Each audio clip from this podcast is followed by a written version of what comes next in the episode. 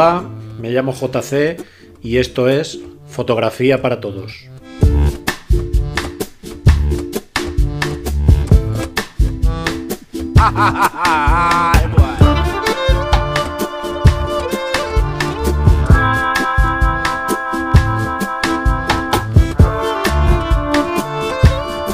Un podcast que pretende que escuchéis una serie de experiencias y consejos para que aprendáis fotografía desde el nivel cero. Y por qué no, quizás algún día podáis vivir de este.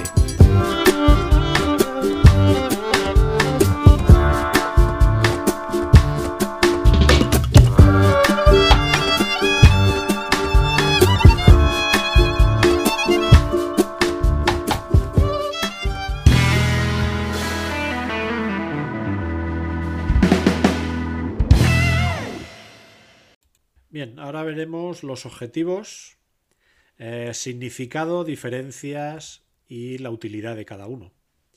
Aprenderemos a leer esas palabras que están impresas en, los objetivos y para que tengáis un poquito más de conocimiento a la hora de comprarlos y que cuando cojáis uno sepáis exactamente cuál es su significado y su utilidad. Por ejemplo, eh, aquí delante tengo un objetivo eh, de la marca Canon. Eh, lo que es en el borde exterior, cercano a la parte superior, pone que es un objetivo, una lente EF, que quiere decir el tipo de montura, o sea, cómo se enrosca la cámara. La distancia focal de este objetivo es 24-70 milímetros. Quiere decir que forma parte de un angular que es la parte del 24, pero que además podemos acercar eh, los objetos que están lejos hasta 70 milímetros. Eh, lo siguiente que pone es una L de color rojo, eh, significa que es un objetivo de máxima calidad. Lo siguiente es 1 dividido entre 4, quiere decir que la apertura máxima del diafragma, la máxima máxima en este objetivo es de 4 nunca llegará a 2,8. Es 4. Y pudiendo llegar a cerrarlo al máximo, pues hasta 22. Luego pone unas siglas IS, ¿vale? Esto significa que tiene un estabilizador de imagen. Y lo siguiente es USM, que significa que el motor que hace que enfoque automáticamente, pues sea de una elevada velocidad y sea muy silencioso. En el de Nikon, los apartados son Nikor, con dos Ks. Tiene una N grande y significa que tiene un recubrimiento antirreflejos. Eh, lo siguiente que está impreso es AF-S, significa que tiene un motor de enfoque ultra rápido y silencioso. Tiene preso micronicor, significa que está preparada para unos primeros planos. Y este que tengo aquí pone 105 milímetros, o sea, este es fijo. No puedes hacer un gran angular y un, teleobjetivo porque tiene una apertura de 105, no puedes acercar y alejar. Entonces la distancia focal es fija. Tiene impreso que este objetivo es 1 partido por 2.8 o sea, es la máxima apertura de su diafragma, no como el anterior que, os he enseñado, que como pone un 4 no puede bajar de 4, este baja hasta 2.8. Lo siguiente impreso es una E y una D, que significa que tiene un cristal de dispersión extra baja. Y el nomenclato de Nikon, VR, eh, significa que el objetivo está estabilizado. O sea, para evitar una parte de la trepidación. El siguiente objetivo que tengo aquí es un Tanrom, lo primero que sale impreso es el símbolo de diámetro y marca 62. Quiere decir que tiene una rosca 62 por si le ponéis un parasol o le queréis poner algún filtro que sepáis que para este objetivo debéis comprarlos de la medida de 62. Este tiene impreso ahora 18-200 milímetros, lo que significa que tiene una distancia focal entre 18 y 200 milímetros. O sea, es un gran angular, tiene un grado de apertura eh, muy amplio, de lo que podemos captar. Y 200 podemos acercar muchísimo un objetivo a un objeto, perdón, que esté bastante lejos. Luego tiene impreso la F, que aquí hay una variante. Este objetivo tiene F contra barra 3.5 guion 6.3. ¿Qué significa esto? Significa que cuando estamos a 18 milímetros, o sea, lo vemos absolutamente todo de derecha a izquierda, la apertura máxima a la que se nos puede abrir el diafragma es del 3,5. O sea, no está abierto del todo, sino está un poquito más cerrado, a 3,5. No entra eh, muchísima luz. Sin embargo, cuando movemos el objetivo, lo ponemos a 200 milímetros, o sea, acercamos un objeto que esté lejos hacia nosotros, la apertura mínima es de 6,3. O sea, la luz que va a entrar es muy poca. Por lo tanto, este objetivo, por ejemplo, no es adecuado para fotografiar en interiores. Ahora, un día con sol, que tienes muchísima luz, que no te importa eh, que el diafragma esté a 6,3, luego ajustas la velocidad y ya está. Pero bueno, son de la clase eh, media-baja este tipo de objetivo. Todos absolutamente todos disponen en, un lateral, la parte izquierda, cercano a, a, la rosca que va hacia la cámara, una especie de interruptor que pone AF contra barra MF. Esto tiene que ver con que vosotros deseáis que el objetivo, si tiene el motor USM, haga el enfoque automático, o sea, quiero enfocar aquel árbol que está allí, pues que lo haga solo vuestro objetivo o si lo ponéis en MF, que es manual, vosotros eh, girando la rosca hasta que consigáis el objeto a fotografiar que se vea completamente nítido. Bien, un objetivo tiene más eh, letras de O, EF, EF-M, EF-S, ISL, en fin.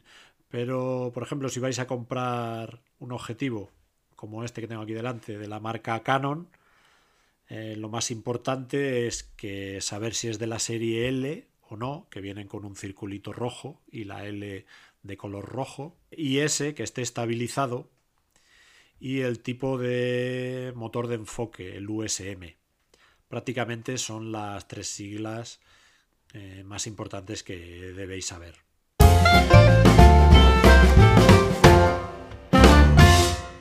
Ahora vamos a leer eh, un objetivo mirando a su frontal. ¿vale? Prácticamente son las mismas siglas que las que existían lateralmente, pero ahora si miráis de frente al objetivo, por ejemplo, este que tengo aquí, Canon Zoom Lens, ¿vale?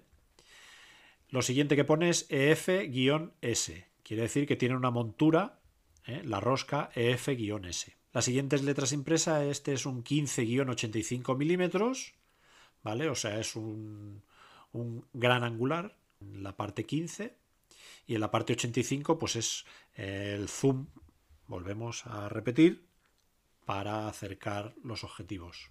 Aquí el diafragma es 1 dividido entre 3.5-5.6. Como hemos dicho anteriormente, cuando está a 15 milímetros de apertura, eh, el diafragma lo máximo que se puede abrir es a 3,5 y cuando está a 85 milímetros lo máximo máximo que podemos abrir este diafragma es a 5,6 por lo tanto eh, tampoco le entra muchísimo luz a este en concreto.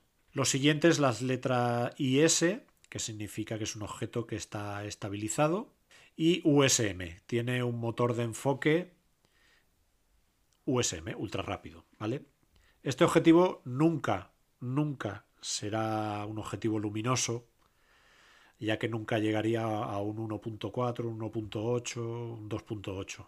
Volvemos a lo mismo, estos objetivos eh, solo, suelen ser los que vienen con el kit de la fotografía para iniciados y la podríais usar en días soleados y sobre todo, sobre todo en exteriores. Bien, eh, los objetivos, eh, vamos a ver un poquito la distancia focal y el ángulo de visión. Eh, hemos visto como alguno de los objetivos tenía una distancia focal de 24-105 y otro que tenía una fija de 105. Y el último que hemos visto, el Tanrom, era el de 18-200. Vamos a ver un pequeño diagrama, os voy a explicar un pequeño diagrama eh, de los tipos de objetivos. Por ejemplo, estamos los, los objetivos que se llaman ojo de pez, que quiere decir que la distancia focal es 8 milímetros. ¿eh? Tendríais impreso o rotulado en un lateral del objetivo 8 milímetros. Y su ángulo, el ángulo de todo lo que podéis captar, imaginaros, mirad al frente, 180 grados hacia los lados, prácticamente podríais captar hasta lo que estáis viendo con el rabillo del ojo. Luego tenemos el gran angular, que suele ir de 8 a 25 milímetros, y su grado su ángulo de visión es eh, de 110 eh, hasta 60 grados. Luego tenemos los estándares, que son de 25 a 65 milímetros, y los ángulos son de 60 a 25 grados. Luego tenemos los teles cortos, los teleobjetivos cortos, que van de 65 milímetros hasta los 100. Aquí el ángulo ya comienza a ser muy cerrado, solo cogeríais de 25 a 15 grados. Luego tenemos los teleobjetivos que van de 100 a 160. Lógicamente el ángulo que podéis pillar solo son 15, eh, de 15 a 10 grados. Y luego tenemos los super teleobjetivos eh, que suelen ir de 160 hasta 600 milímetros. Y esto su ángulo ¿Para qué los usamos cada uno? Pues por ejemplo, eh, los ojos de pez hasta la mitad del gran angular lo podemos utilizar en paisajes, en sol, playa, hacer panorámicas, eh, ciudades y escenas urbanas. Desde la mitad de un gran angular hasta la mitad de un telecorto eh, se utiliza en fotografía social, de familia, con amigos, de fiestas románticas, eh, algunas culturales. Luego tenemos desde la mitad del telecorto hasta la mitad del teleobjetivo, eh, que son de acción. Pues en el nieve, en esquí, podéis de pesca, ciclismo, en caminatas, en vida salvaje, vamos.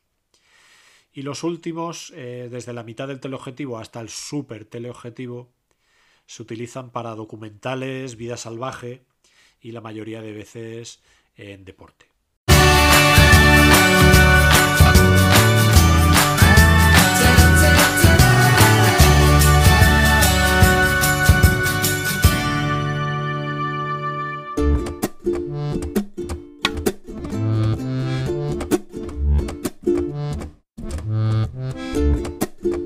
Si tenéis curiosidad, volved Recordad, aquí en Fotografía para Todos.